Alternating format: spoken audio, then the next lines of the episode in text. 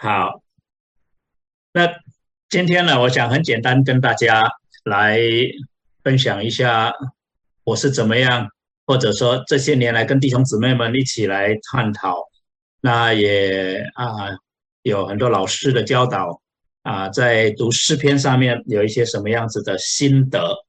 那我借着 Trumper Longman 他所写的如何读诗篇呢，他整理的很好，所以呢。就以他的这一种排列为主轴呢，啊，也跟大家分享一下我自己的心得哈。那最近呢，因为陪我妈去参加这个合唱团了，每个礼拜一早上，所以呢，就加入了这个音乐欣赏班。那啊，有一次上课的时候，老师就提到一首歌，是大家很熟悉的一首歌，叫做《恭喜恭喜》啊。每年新年的时候呢，大家啊，不论是在电视上了、综艺节目啦、春晚，可能都听过这个啊歌啊，就是啊，每条大街小巷，每个人的嘴上见面第一句话就是“恭喜恭喜”。那恭喜恭喜恭喜你啊，大家都非常熟悉。那我们从小也听也唱。那上啊上上课的时候呢？这个老师问了一个问题，他说：“像这一类的这个歌曲呢，是好像很欢乐的歌曲呢，一般都是用大调来写的。那我们中间有一些学音乐的弟兄姊妹呢，我就不在这里班门弄斧了。呃，大调一般呢比较活泼，比较开朗，比较欢乐啊，比较阳光；小调呢就比较哀怨哈，比较哀愁。”比较低沉，那老师问这个问题，大家都愣住了哈。就是这恭喜恭喜，怎么会是小调写的？那他就说了，他说恭喜恭喜这首歌写成的时候呢，是为了庆祝抗战胜利写的。所以其实整个诗歌的内容，整个恭喜恭喜呢，都是在讲到抗战跟抗战胜利这一种的喜悦。所以为什么用小调写了？因为虽然抗战胜利了呢，这个整个家园是满目疮痍啊。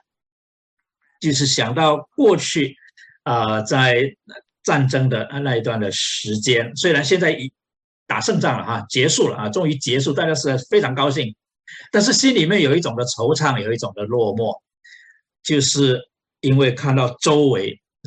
破坏成这个样子啊，真是满目疮痍，所以就用小道写，那太符合当时人的心情了，所以很快就流行起来。啊，流行起来以后呢，这个慢慢的、慢慢的这些内容呢，就被重新解释了啊啊，讲到。打仗那段时间的辛苦啊，那一段时间的艰难啊，就被重新解释成人生当中有很多的困难啊，要去克服啊这些。所以等到我们唱这首歌的时候，都已经过了几十年了。我们对于当初的背景，对于当初的环境已经不明白了啊，或者说已经脱节了。啊，那所以呢，就不明白为什么这首诗歌一开始的时候呢是用小调写的。那这件事情对我有很大的触动，就是因为我跟诗篇的作者所写的年代，他的境遇的距离就更远了。那我在享受诗篇的时候，我在附诵诗篇的时候，背诵诗篇的时候，用诗篇祷告的时候。啊，我到底对于诗篇的作者，我对于啊背景，我对于作者所要表达的到底啊明白多少？所以我就发现，其实啊诗篇啊很值得深入的去细细的品尝。那么诗篇的本质到底是什么呢？简单的来说，诗篇不只是诗歌哈，那更是诗章。什么意思呢？古时候呢的诗人可以这么说哈，简单的说，古时候的诗人为我们的人生里面遭遇的这一些酸甜苦辣呢，附上了声音啊，把它唱出来。所以我们对诗篇有一种的亲切感，觉得很多的时候我们心里面说不出来的，不知道如何表述的诗篇的作者，很贴切的。帮我们叙述出来。那当然，另外一方面也也会有一点挫折感，就是不知道诗篇作者他这样表述是什么意思，他那样子的啊说法是什么意思？毕竟啊，希伯来文古时候的希伯来文，在对今天的我们来讲，还是有一些的困难，就是不知道该怎么样解释。不过那是小问题啊，主要因着诗篇是这么的受欢迎哈。那也是最广泛被阅读的希伯来圣经，我们就会比较熟悉。那读久了以后，你就会发现，它一贯的主题其实离不开主耶和华的工作，我们的神他所做的事情，他所彰显出来的属性，还有他跟我们的关系。我们读诗篇，注意到离不开上帝，不管诗人是在什么样子的一种心境。不管诗人是在一个怎么样子的处境，读的每一篇的诗篇都离不开上帝啊。那虽然是有一贯的主题，但是每一篇的诗篇，它所含的感情，或者说它所表达出来的那一种的情感，都诉说诗人的心境、他的境遇跟他的处境啊，所以也都是特别的啊，都是独特的。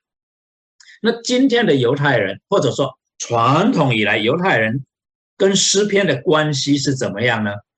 犹太人是怎么样来读诗篇呢？主要其实跟啊我们有很类似的地方，可能我们也是学习犹太人，或者说人对于诗篇的反应是类似的。那犹太人的反应就更深刻了哈，很多的诗篇是用来在节庆仪式中来诵。读的，就像啊，在福音堂，我想，如果你仔细啊观察，或者是你曾经参与在这个啊诗会领诗哈啊的事工里面，你会意识到，我们前面宣召的经文都是从诗篇里面取出来的，只有很少很少的例子是从诗篇以外，或许是从生命记啊啊啊啊所揭露出来的。绝大多数是从诗篇里面揭露出来的，因为这是诗篇很主要的功用之一哈。那在犹太人中间，譬如说诗篇一百一十三篇到一百一十八篇这几篇组合在一起，就成为各个节期里面都送的叫做赞美之诗哈。哈喽哈喽，就是哈利路亚啊的前面那一半就是赞美的意思啊。那譬如说一百一十七篇。就大概是诗篇里面最短的一篇了哈，只有两节。这两节说：“万国啊，你们都当赞美耶和华；万民啊，你们都当颂赞他，因为他向我们大施慈爱。耶和华的诚实存到永远。你们要赞美耶和华。”就是这样的一个像宣召的经文啊，宣召的经文就在各种节期的时候，他们就会啊宣啊就会或者是 recite 哈。啊，附送或者就是会宣召或者是回应这样，四篇三十四篇九十九篇部分经文就用来在会堂里面取出律法书的过程里面宣读。他们在会堂的敬拜里面，把这个律法书取出来是一件很慎重的事情。其实就是一本律法书放在会堂里面，是放在那个法柜，就是放律法书的。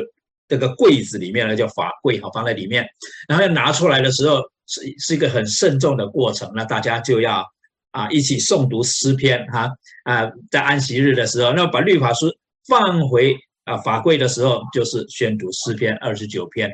这是正式的仪式里面非常重要的一个程序。安息日在啊跟节期之间，他们的谢饭祷告呢，就是背诵诗篇一百二十六篇。这为了时间的缘故呢，大家啊可以啊翻圣经啊，或者是啊这一个啊回头的时候可以看，那都打在这上面了。我就怕这个啊画面呢密密麻麻的都是字，不太容易啊看。不过也很难避免，等一下还是有一些诗篇要打在这上面，跟大家一起啊来讨论、来分享。好，那平日谢饭呢？就背诵一百三十七篇啊，一百三十七篇，这是犹太人他们在节庆的时候对于啊诗篇经文啊一般普遍的用法。那不只是在节庆啊，就是不只是好像装饰用的，其实不应该是装饰用的，而是节庆的每一个程序都有它的意义跟重要性，而最合适表达节庆每个程序里面这些重要性啊。就是用诗篇的经文了哈，可是除了节庆以外，我们生活还有其他的层面啊，还有碰到其他的挑战啊，其他的需要啊。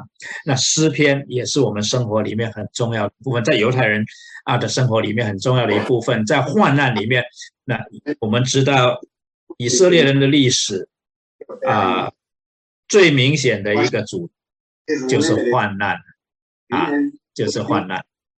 那传统的犹太社群呢，就会背诵诗篇作为他们的祷告，哎，背诵诗篇作为他们的祷告。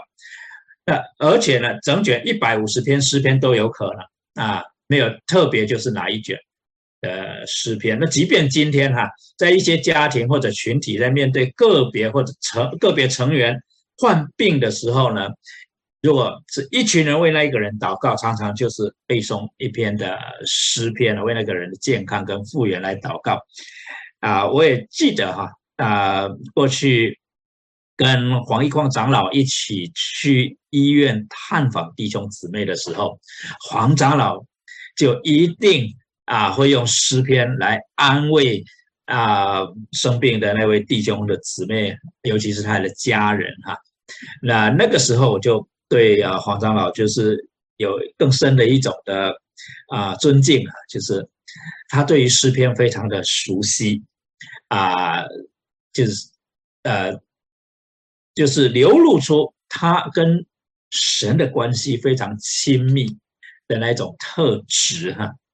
那因为诗篇帮助我们的祷告生活，诗篇帮助我们。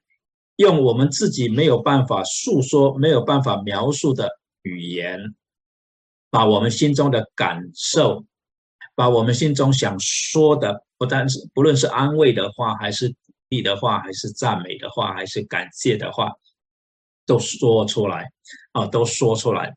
那这一些对我们属灵的操练都是非常的重要的。所以呢，等一下我们。再稍微详细一点来探讨这一些怎么样呢？读诗篇的时候，让诗篇的话语成为我们祷告的话语，哈啊，有一些的分享。那犹太人他们在表达对上帝这位创造主所带来的喜乐跟惊奇的时候。我们往往听到他们背诵诗篇第八篇，包括这两节，大家非常熟悉的。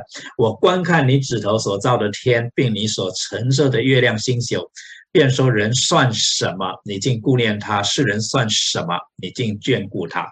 那大家记得啊，美国第一次登陆月球的时候，阿姆斯壮啊，还是哎，好像不是阿姆斯壮，对不起，好像在指挥船上的那位太空人。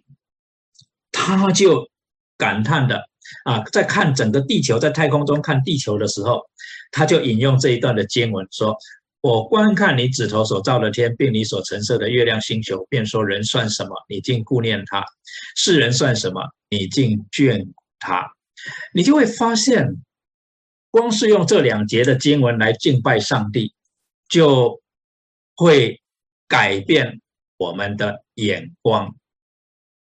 我们看这个啊，与成功有约哈，就是呃改变呃不是高效率人士的啊高效能人士的七个习惯，Stephen Covey 他写的《The Seven Habits of Highly Effective People》里面他就提到说啊我们的啊思维呢啊。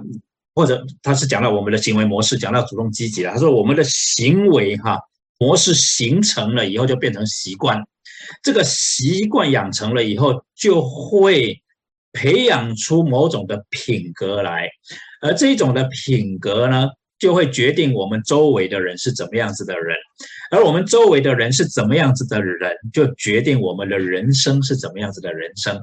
那他讲的不错。但是他没有讲说你这个行为模式是怎么养成的。当我回去想的时候，往前推的时候，我就发现，其实我们的行为模式是我们的思维模式所塑造而成的。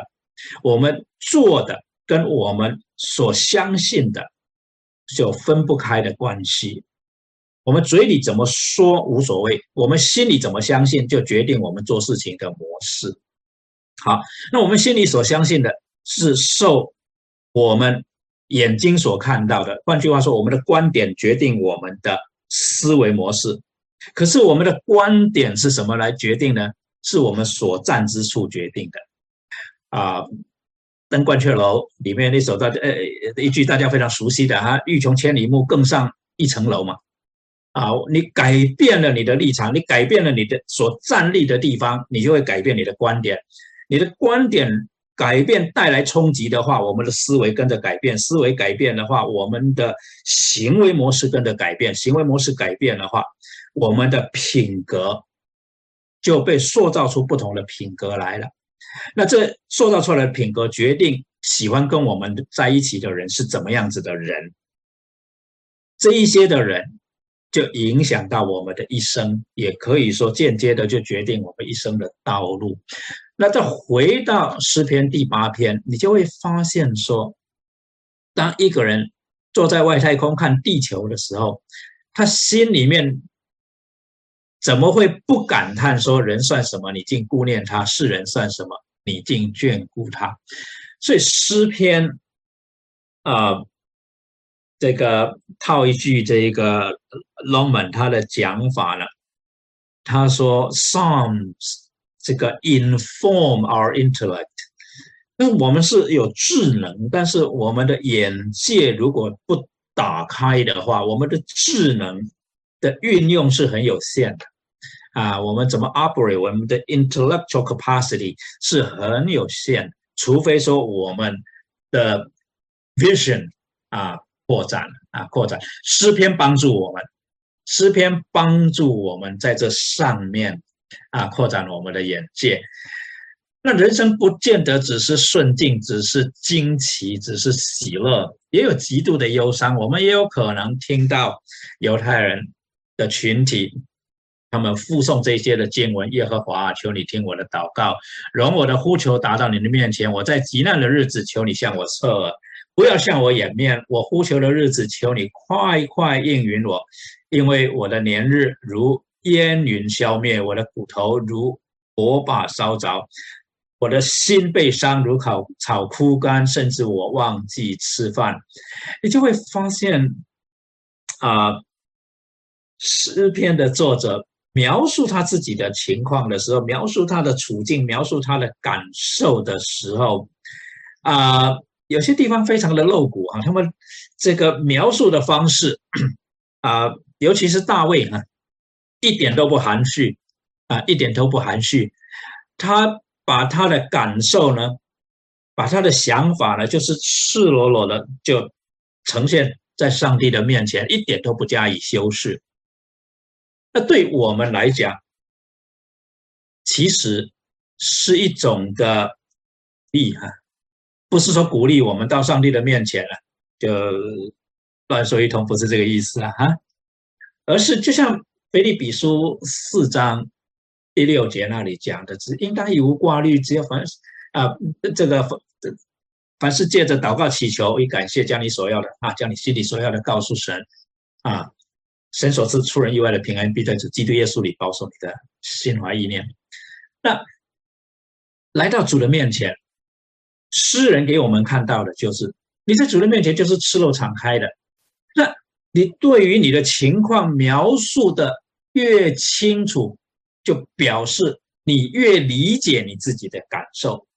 有没有发现很多的时候，我们其实不是很理解我们的感受？主要的原因是我们在一个特定的时候，我们的感受往往是很复杂的，甚至甚至可能是彼此矛盾的。有些的时候，我们表面的感受是非常的生气，可是我们里面最深层的感受其实是恐惧。有时候我们表达我们的恐惧是用怒气来表达，有没有这样子的经验？有一次，我妈带着小侄女啊，那已经在二二二三十年前了，带着小侄女上菜市场。那么小侄女呢，一下挣脱了我妈的手呢，就往路的另外一头要跑过去，因为他看到好玩的东西，他想要过去。我妈赶快一手把他抓住，还好抓住了，不然就要被车子给碰到了。所以当时我妈妈就。对他狠狠的训了一顿，训得他都哭了。那后来我妈在叙述这件事情的时候呢，我就在想，我妈妈很少这么生气，尤其是对自己的这个小孙女，疼得不得了。他为什么在那个时候会那么生气？我越想越发现，其实我妈里面不是生气，她是吓坏了。啊，那类似这样子的情况，我想对我们来讲是很平常的。在神的面前叙述的时候，有时候我们里面有很多的感受，复杂的感受，各式各样的感受。我们如果不去理，尤其是弟兄们哈，我们不太愿意去理，去理这些的感受，觉得是像一团这个 spaghetti 一样的，头在哪里，尾在哪里，太麻烦了，一口吞下去算了。啊，姊妹们比较愿意啊，这个借着诉说这些事情去整理这些感受。好，那诗篇帮助我们来。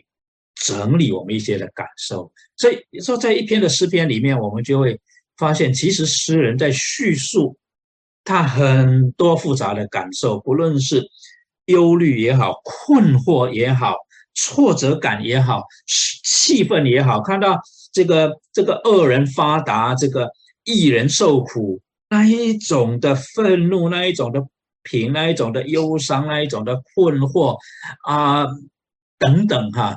啊，他们就是借着这一些的诗歌啊，借着这些的诗篇向上帝来叙述，所以给我们是一个很好的榜样，我们应该啊要学习哈。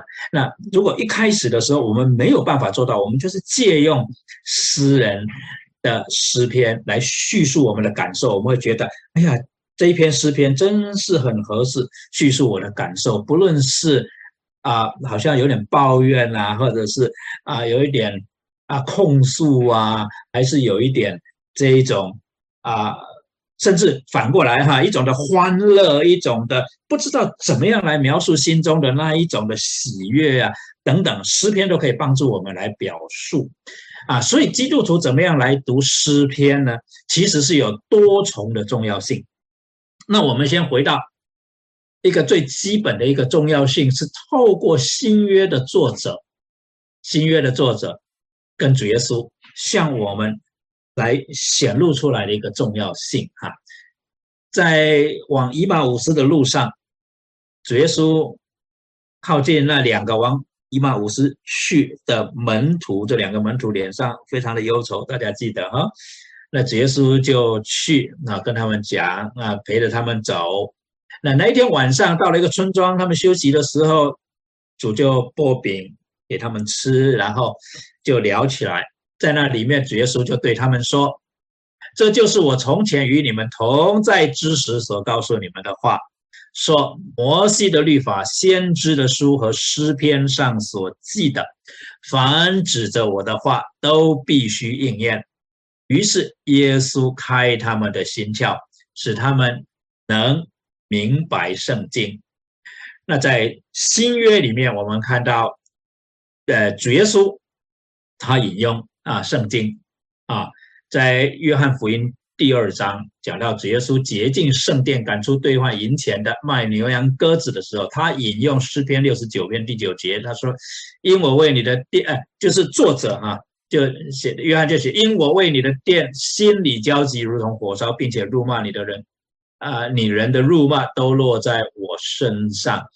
继续，福音书作者继续到最后，在十字架上，主引用了诗篇二十二篇第一节那里，大家非常熟悉的啊，用亚兰语啊说的哈，Elo Elo 啊，Lama Spat 呃，Katani 哈，我的神，我的神，为什么离弃我啊？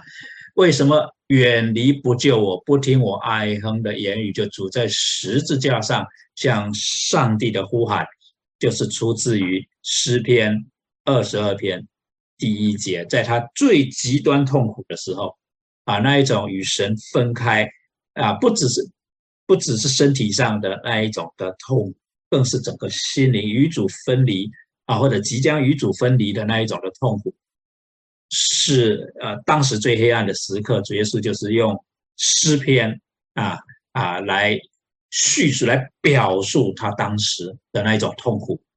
那不但是主耶稣，保罗呢，用诗篇来论证，用论呃诗篇来论证。啊，他讲到因信称义的时候，他讲到这是上帝的恩典，是神的恩典。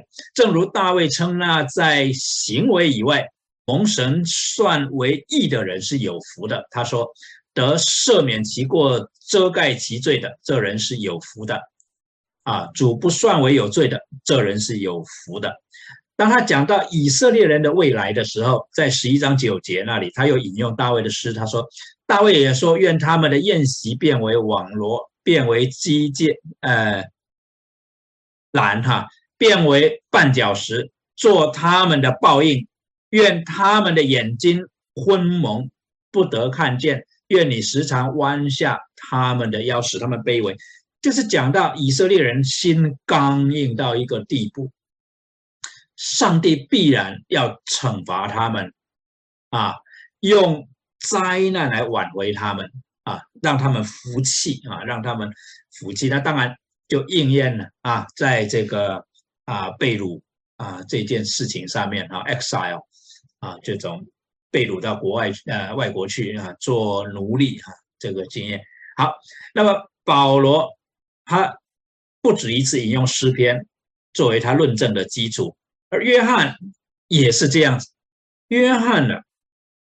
在启示录里面引用了相当多的旧约经文，那我们往往注意力会放在他所引用的但以理啊啊，就是但以理书跟撒加利亚书这两方面，因为这里面啊讲到很多的意象跟预言，所以我们容易呃记得在约翰写启示录的时候，他引用了很多。啊，但以理所看到的意象，撒加利亚所看到的意象，以及以赛亚的啊预言哈。可是其实但呃，约翰也引用了我的诗篇，他引用诗篇的主要目的是是什么呢？约翰引用诗篇，尤其是在启示录里面，最主要的目的是宣告耶稣就是基督，就是弥赛亚，他有完全的神性，他是与神同等的。保罗讲到耶稣与神同等，他有他的论证的方式，而约翰就直接引用诗篇。怎么引用诗篇呢？约翰引用诗篇的时候，就宣告说，这一些应用在神身上的，同样是应验或者运用在主耶稣基督身上。所以，这宝座上的羔羊与神同等。啊，那譬如说二章二十六节、二十七节那里，他引用这个呃诗篇的话啊，呃，这个来呃警告这个啊士美拉啊，不是警告，就是来鼓励士美拉教会啊，士美拉这个受苦的教会。他说：“那得胜又遵守我命令到底的，我要赐给他。”诶，这个是不是四美拉？呃。别介，对呀，对呀，啊，别加某教会应该是那得胜又遵守我命令到底的，我要赐给他权柄制服列国，他必用铁杖辖管他们，将他们如同摇户的瓦器打得粉碎，像我从我父领受的权柄一样啊。那这是引自诗篇第二篇八到九节，讲到。啊，这个啊，主耶稣基督是神的儿子，他从神那里领受权柄，要呃治理列国啊。那这经文我们啊，这个在希伯来书里面看的就比较多了。我们看到说啊啊，我们先讲呃弥赛亚的这些诗篇，就是指着主耶稣基督宣告他是弥赛亚的诗篇。带出来诗人的等候跟盼望，在新约里面就常常被引用，因为已经应验了。那为什么在西在在诗篇里面会有这一些弥赛亚的诗篇呢？不是只是表达这种诗人的感受跟期盼吗？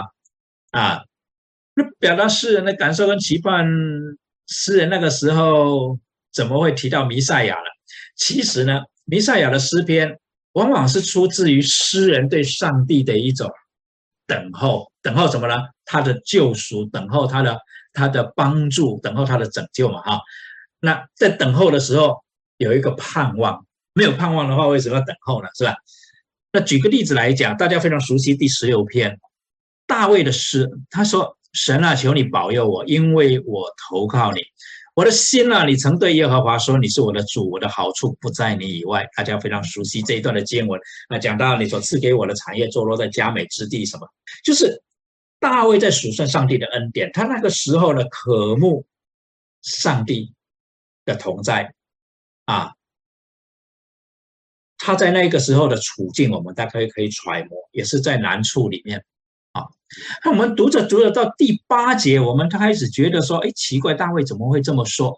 我将耶和华常摆在我面前，因他在我右边，我便不致摇动。”哎，大卫什么时候？你怎么可以把耶和华神摆在你的右边？是什么意思？那到底谁比较大？或者就是说，你怎么会有这种想法啊？好像你在这里已经不再是讲你自己，然后你到后面的几节。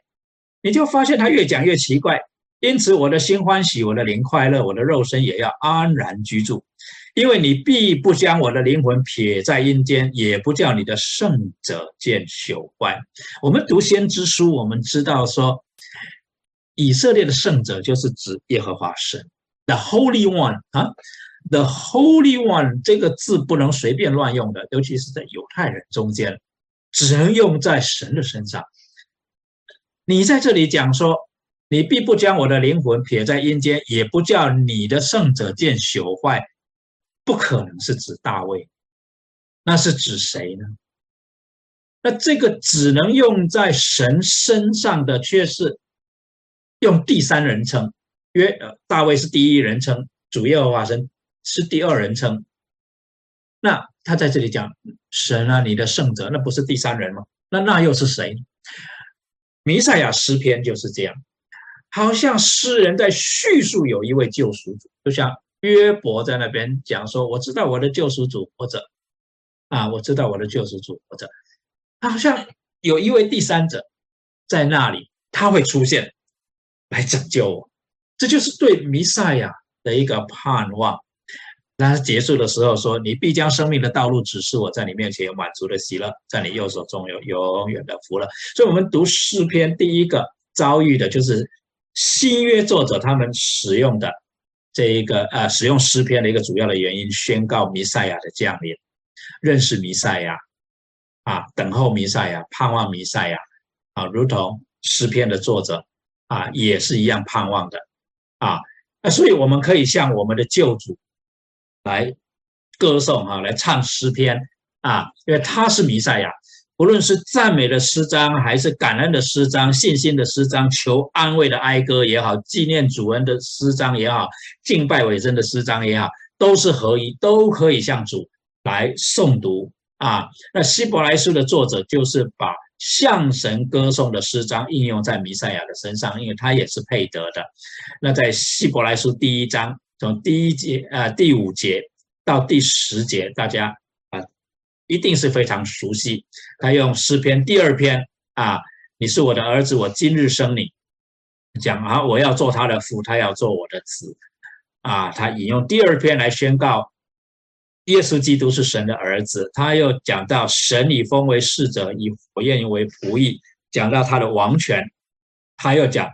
你喜爱公义，恨恶罪恶，所以神就是你的神，用喜乐油膏你，胜过高你的同伴，就是弥赛亚被高举。讲到最后呢，啊，这个讲到上帝的创造的时候，也应用在弥赛亚的身上，他就引用诗篇一百零二篇三十呃二十五到二十七节说：“主啊，你起初立了地的根基，天也是你手所造的，天地都要灭没，你却要长存。这里讲到啊，弥赛亚的永恒性，因为在希伯来书第一章的第一节到第三节就叙述啊，主耶稣基督是谁，对不对？第一章他就开始讲啊，神迹在古时，借着众先知多次多方小玉列祖。就在这幕后日的幕后的日子哈，借着他的儿子小玉我们啊，那讲到他的儿子的时候，他就啊叙述啊，所以从第一章的第一节到第一章的十四节啊，希伯来书的作者呢，把呃主耶稣跟天使来比较，应该说是第四节到第十四节跟天使来比较。让当时的读者知道说，耶稣基督不是与天使同等，这些天使是服侍弥赛亚的，弥赛亚是这些天使的主啊，因为他是天父上帝的儿子，他是主耶和华神的儿子啊，所以我们将颂赞天父上帝的诗章。用在他的儿子身上也是合宜的。第二个，我们向救主吟唱诗篇是合宜的的原因，就是我们从原作者跟他的关系，可以去揣摩我们跟他的关系应该是怎么样。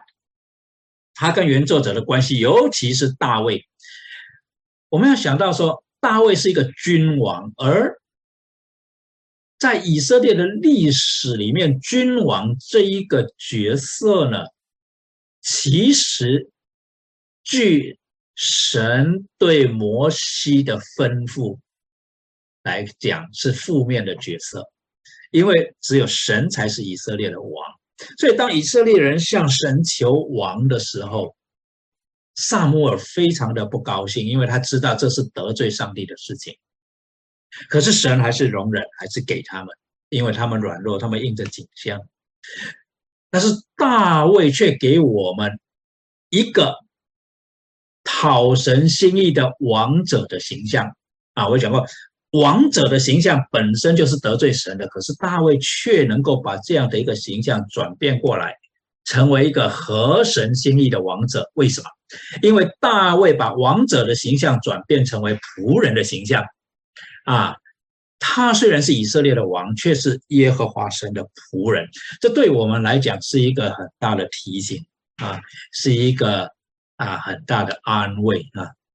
所以，玛利亚她怀孕的时候，她领受到了预言，对她说：“你要怀孕生子，可以给他起名叫耶稣，他要为大，称为至高者的儿子。主神要把他主大卫的位给他。”他要做雅各家的王，直到永远，他的国也没有穷尽。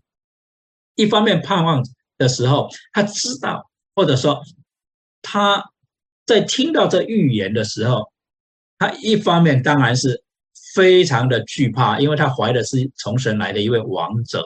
但是显然，玛利亚是一位敬虔的妇人，她也知道这个王者。也是耶和华神的仆人啊，也是耶和华神的仆人。那这就跟这个啊诗篇里面很多的经文是一致。那我想啊，对玛利亚的预言是引自于诗篇八十九篇的三节跟四节这里。他说：“我与我所拣选的人立了约，向我的仆人大卫起了誓，我要建立你的后裔直到永远，要建立你的宝座直到万代。”因为大卫所设立这样一个王者的模范形象，就是要治理上帝的百姓的人，必须要像个仆人一样。所以在弥赛亚的预言跟应验里面，总是提到大卫，总是提到大卫。所以，即连这一个主耶稣透过约翰。在向菲拉铁菲教会来安慰的时候，他也说：“我要将大卫的钥匙放在你的肩上，将大卫的钥匙放在你的肩上。为什么又要提大卫？总是一提到王位，一提到权柄，一提到做王，他就提到大卫，因为大卫是上帝所设立的王者的一个啊，这个模范的一个形象啊。好，那大卫呢，跟上帝的关系是这么的亲，所以在啊，大卫去。把那个约柜要移回到主的帐幕，就会幕里面的时候，他就作诗向神来赞美啊。诗篇九十六篇啊，就是取自历代志下第十六章啊，就是在安置这个约柜的时候，大卫所作所唱的诗歌。前面四节说：“你们要向耶和华唱新歌，全地都要向耶和华歌唱，要向耶和华歌唱，称颂他的名。”天天传扬他的救恩，在列邦中诉说他的荣耀，在万民中诉说他的启示。因耶和华为大，当受极大的赞美。他在万神之上，当受敬畏。我们要学习大卫，在他诗歌里面要学习大卫的其中一项，就是当神把治理的责任交给我时候，我们是不是常常提醒我们自己，是为神来治理？我们是他的仆人，就像大卫一样。啊，不论是在家里面来运用你的权柄，还是在教会里面运用你的权柄，还是在其他啊社会上运用你的权柄，你有没有想到你这个权柄是从主而来，而主对于权柄的运用所要求的那一个治理者、那一个掌权者的形象是一个仆人的形象啊？那大卫。啊，写诗篇一百一十篇，大家非常熟悉。他描述一位君王，也描述一位祭司，是按着麦基洗德的等次为祭司的那一位大祭司。那我们看他描述君王的这一部分，耶和华对我主说：“你坐在我的右边，等我使你的仇敌做你的脚凳。”光是第一节，我们就意识到大卫对自己的身份非常的明白啊，就是。那位我刚刚说的第三人称啊，耶和华对我主说，他是大卫的主啊。大卫第一节就明白的表达他自己是个仆人啊，而他宣告的第二节、第三节，他所宣告的不是指着他自己，是指着那一位，也就是救赎主耶和华必使你从西安伸出能力的杖来，你要在你仇敌中掌权。当你掌权的日子，你的民要以圣洁的装饰为衣，甘心牺牲自己。你的民多如清晨的甘露，好像描述早期教会的发展一样啊！从主耶稣受难复到整个使徒行传，你就发现大卫他当时的那种的憧憬，他可能不知道以后要怎么应验，但是当以后应验的时候，使徒们或者当时的犹太信徒们就引用这些的经文。啊，引用这些的经文，啊，所以从这些的学习里面，我们在属灵的操练里面，我们要学着向耶稣唱赞美诗，因为这是啊一个很大的挑战。在新天新地里面，我们看到啊约翰的所看到的意象，哈，约翰所看到的意象说。宝座与活物，并长老的周围有许多天使的声音，他们的数目有千千万万，大声说：“曾被杀的羔羊是配得权柄、丰富、智慧、能力、尊贵、荣耀、颂赞的。”我又听见在天上、地上、地底下、沧海里和天地间一切所有被造之物，都说：“但愿颂赞、尊贵、荣耀、权势都归给做宝座的和羔羊，直到永永远远。”似乎就说：“阿门。”众长老也夫妇敬拜。我们看到。在约翰所看到的不同层次的意象里面，最中心的、最核心的意象是敬拜的意象，是敬拜的意象，是赞美的意象。所以，赞美在我们属灵生命里面一定要占首位。赞美我们的上帝，必须是我们属灵操练的 number one lesson。我们必须要最熟练。的一个功课，在诗篇二十二篇第三节，大家可能也很熟悉的经文大卫说：“但你是圣洁的，是用以色列的赞美为宝座的。”啊，我们也常常用这一句话来赞美我们的主啊。那其实翻成以以色列的赞美为居所的是比较正确的了啊，或者就是说你是住在以色列的赞美里面的啊。所以呢，这个 praises 啊，就成为整个诗篇的 title，诗篇一百五十卷书。的 title，如果我们去看犹太人的圣经，希伯来文圣经，诗篇的 title 就是啊，这个希伯来文不念念得很拗啊啊，这个不不太熟练了哈 t e t l o t 哈，这个 t e t l o t 啊，或者是 Tehillim 哈 t e h o l o t 哈 t e h o l o t 那 Te 这个后来发展成 Tehillim，意思就是说 The Book of Psalms。也就是 The Book of Praises 啊，诗篇呢，就是赞美啊的篇章啊，赞美的篇章。那赞美呢，却是我们文化的短板啊。我们从家乡来到美国，我不知道你有没有这一种呃感受，就是跟西方人比起来啊，我们比较不会赞美，我们的赞美会不会是其实蛮僵化的？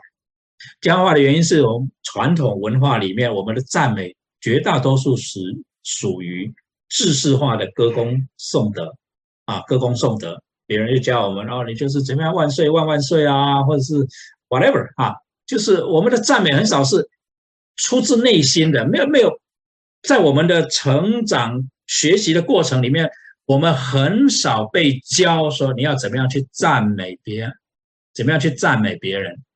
我们以为赞美就是恭维，显然不是的嘛。我们现在知道了，是吧？赞美也不是歌功颂德嘛，从心里面涌流出来的一种赞叹，哇哦，那种，哇哦，那就不容易了。因为赞美要能够涌流出来，你对于你赞美的对象必须要有一个很深入的了解，并且要有好的关系才有可能，要有好的关系。所以赞美的操练对我们华人传统来讲是 number one priority，我们需要去学习。同时，我们的这个教育制度呢，通常对我们这些知识分子来讲，培养我们 to be critical，我们很容易 critical。换句话说，being critical 对我们来讲啊，太简单了，太容易了啊，piece of cake 啊，你要我 criticize，sure。你给我多少时间，我可以 criticize 多久？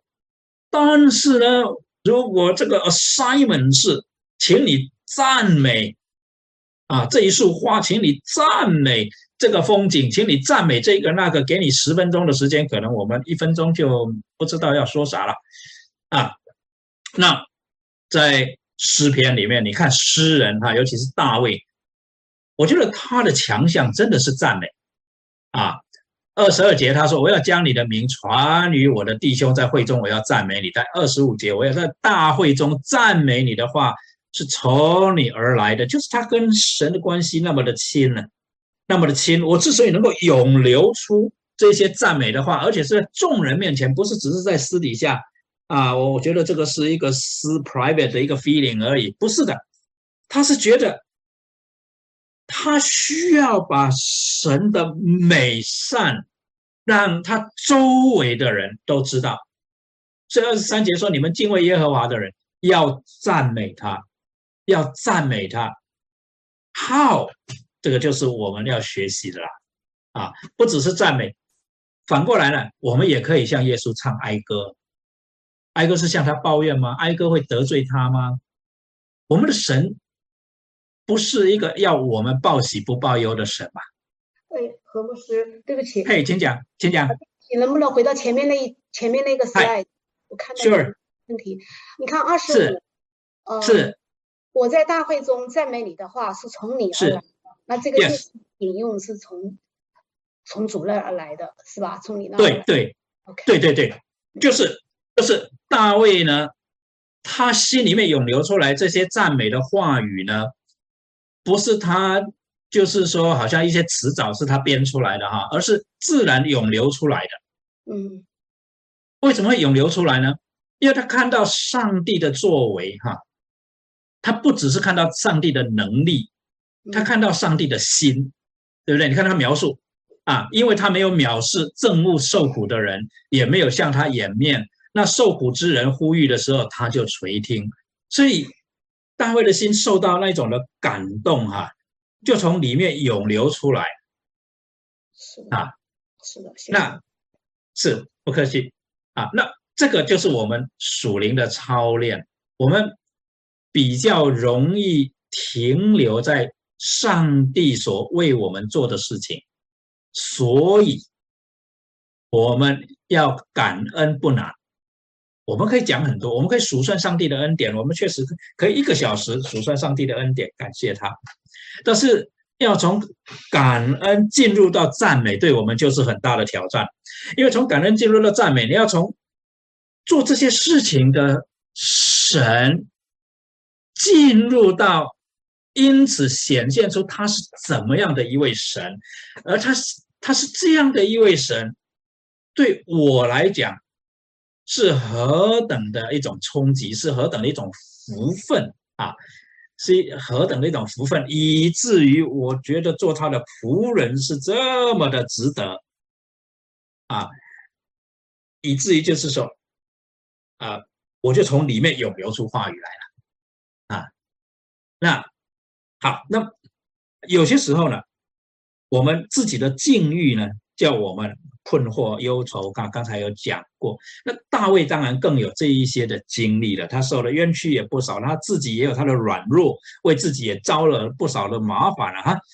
但是你看他一开始的时候，他把他的叙述就是很赤裸裸的跟上帝来叙述：“我的神，我的神，为什么离弃我？为什么远离不救我？不听我哀哼的言语？”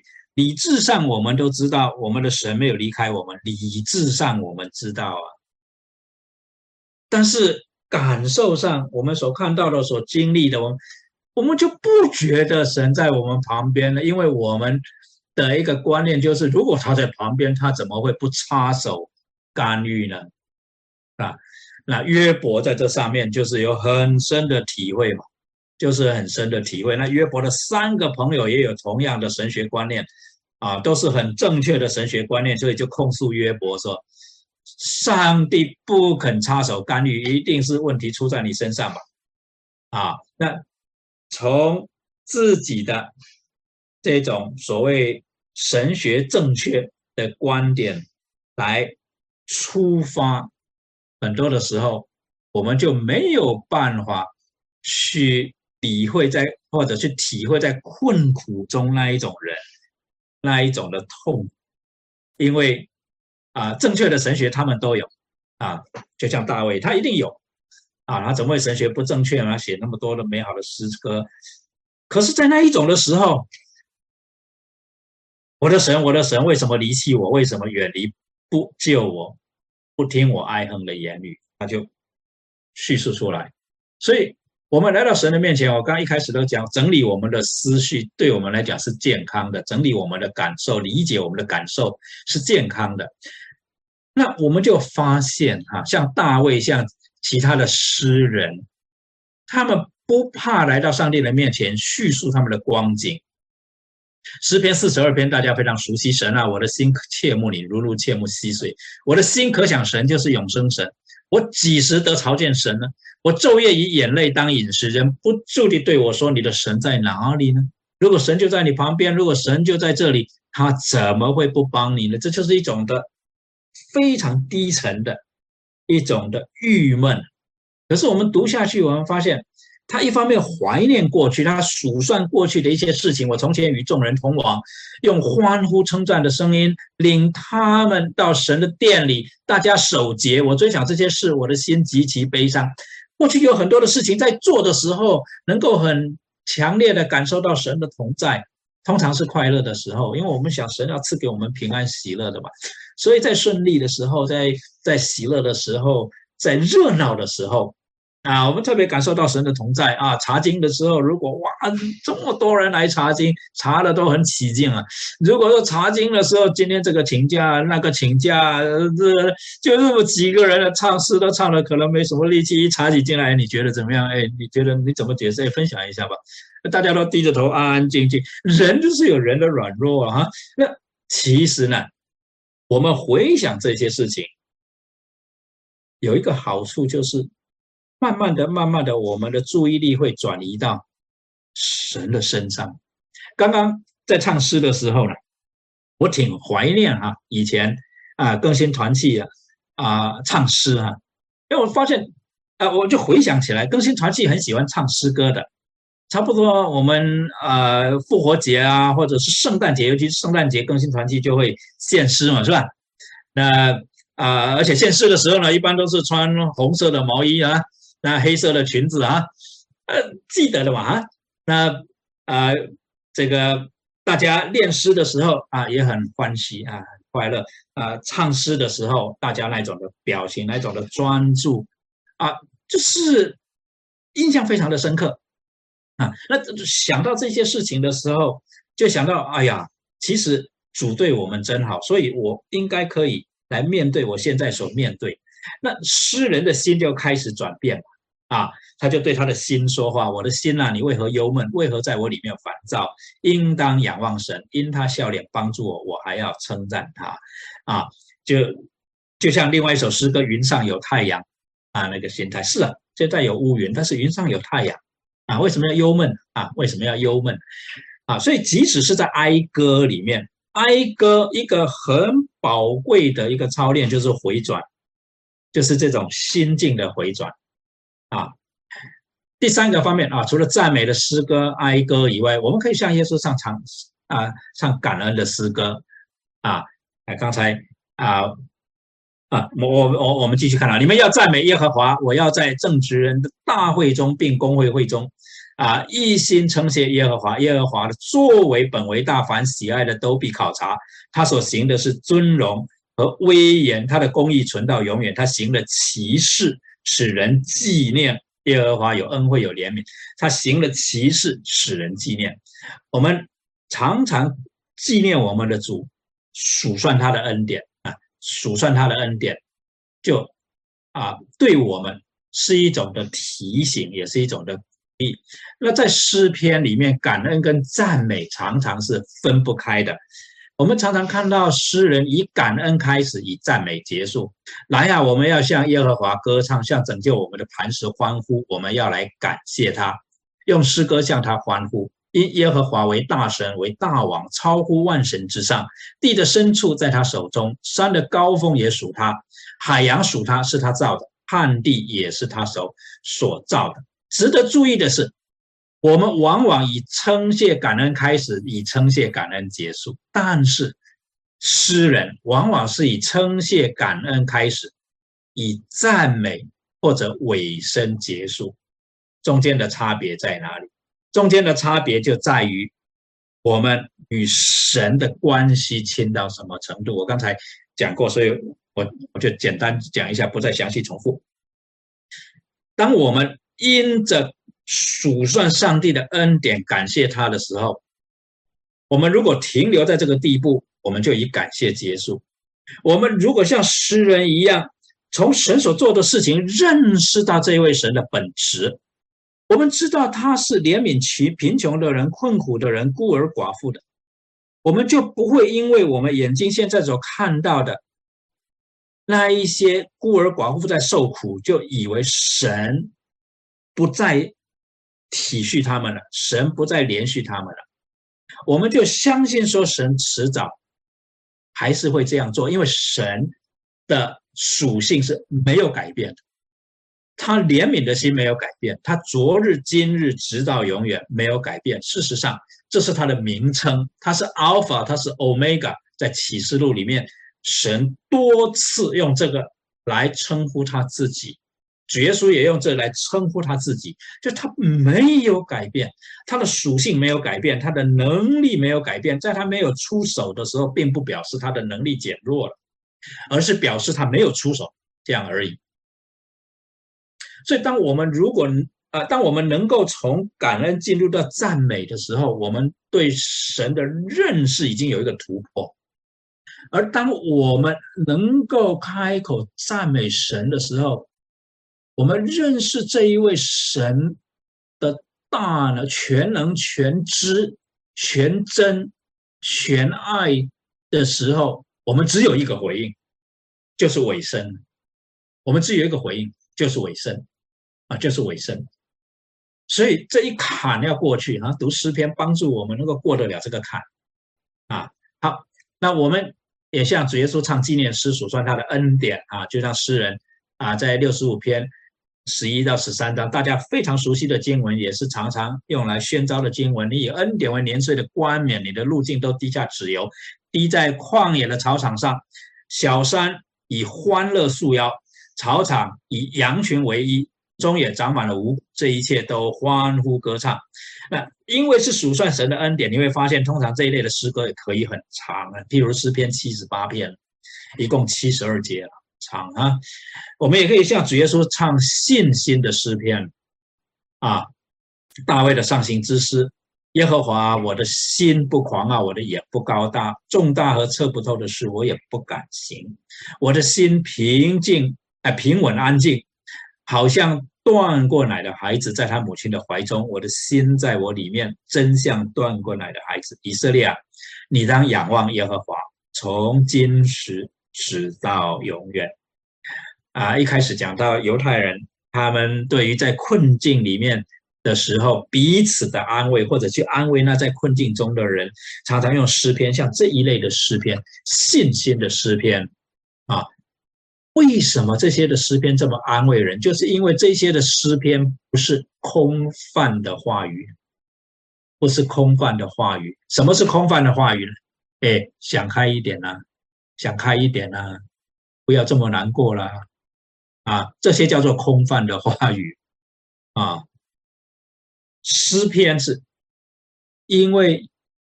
这是上帝向我们所宣告的信息，或者这是活生生的人用他们的生命所做出来的见证。不论是大卫也好，以色列的诗人也好，这是他们生命的见证。他们所宣告出来这些的信息，耶和华是可信的。他们也经过这么困难，甚至更困难的时候，他们都走过来。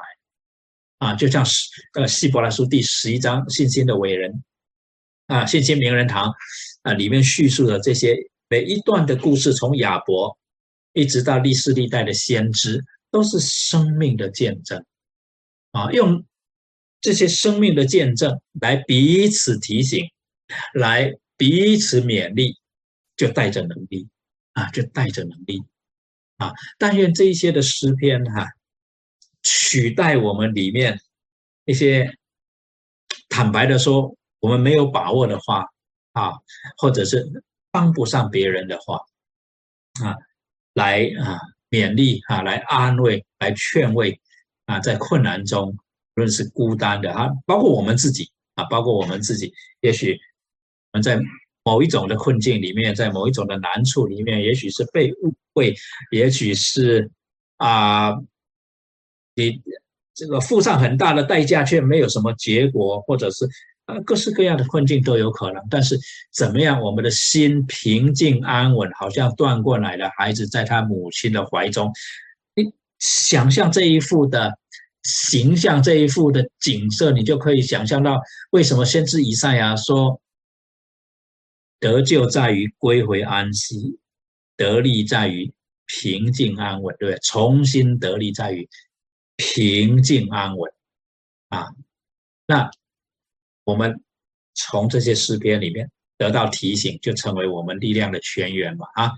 那啊，大卫对自己的提醒：耶和华是我的亮光，是我的拯救，我还怕谁呢？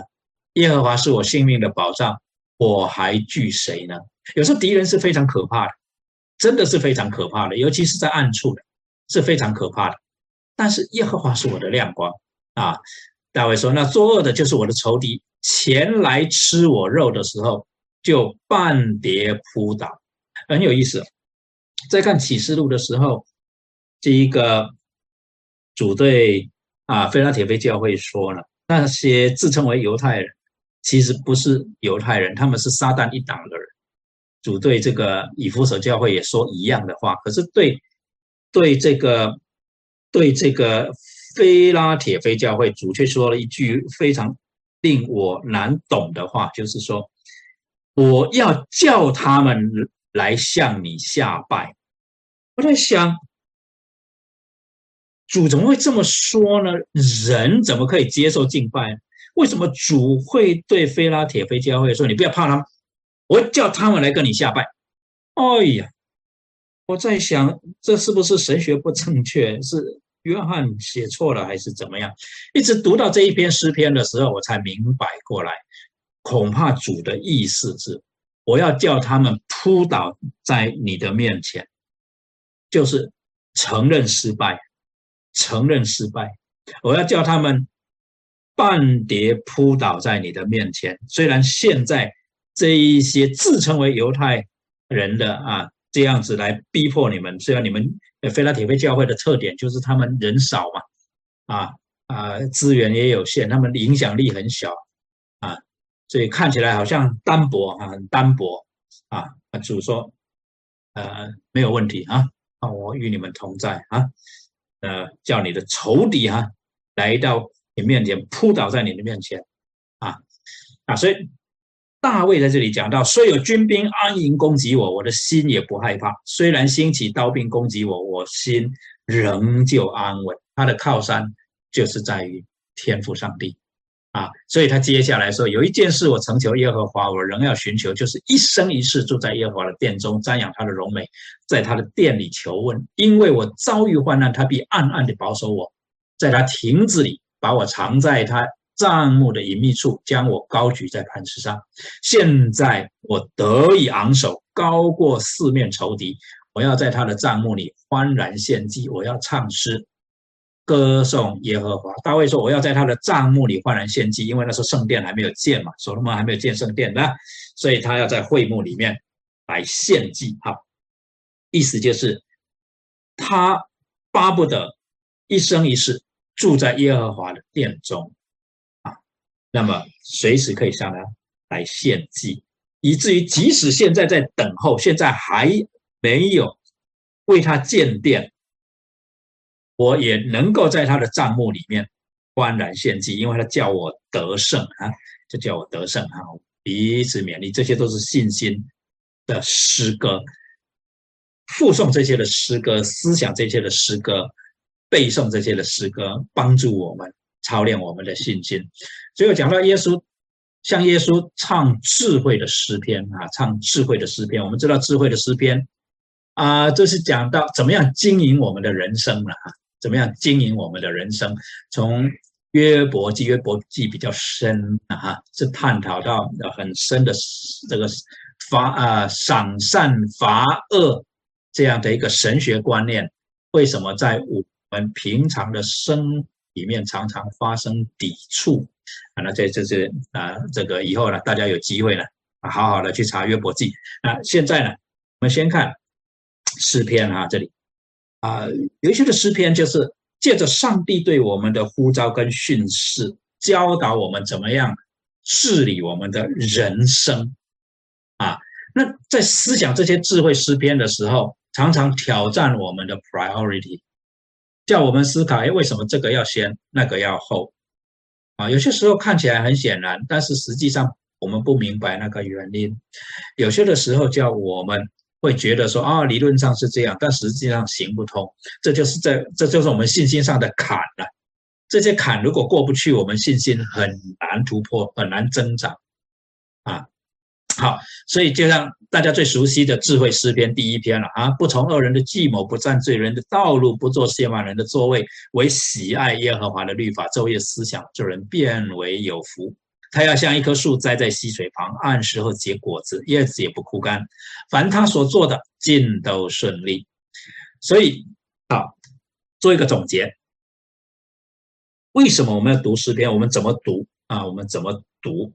我们读诗篇，为了要扩展我们的眼界，从诗人的眼里来瞻仰这一位创造天地的主。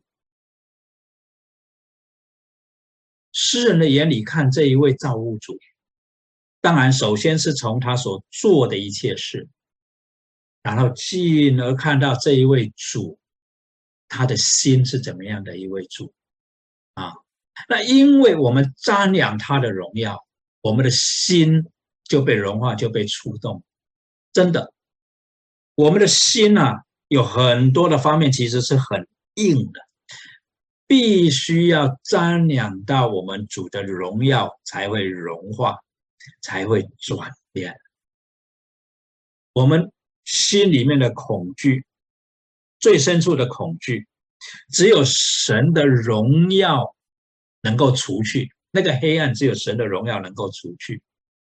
啊，所以但以理在巴比伦的王宫，撒加利亚在。被掳归回的时候碰到的那个困境，约翰在拔摩海岛那一种，他其他的伙伴都已经殉道了，就剩下他一个人。而小亚细亚这一些的教会里里外外充满了挑战跟威吓，在这些的情况底下，主对他们做同一件事情是什么？显明他的荣耀给他们看，显明他的荣耀给他们瞻仰。那我们透过诗篇学习着瞻仰主的荣耀，叫我们的心，叫我们的眼界能够扩展。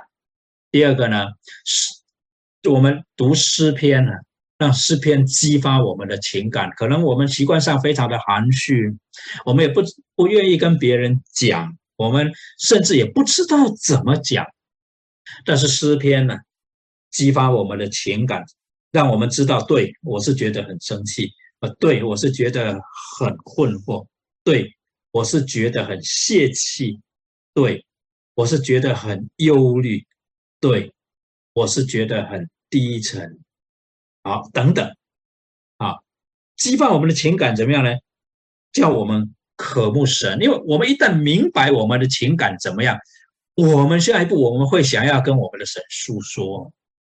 我们会想要跟我们的神诉说，或者当我们跟神诉说我们所理解的感受的时候，圣灵会带领我们更深层的去发掘我们没有意识到的感受。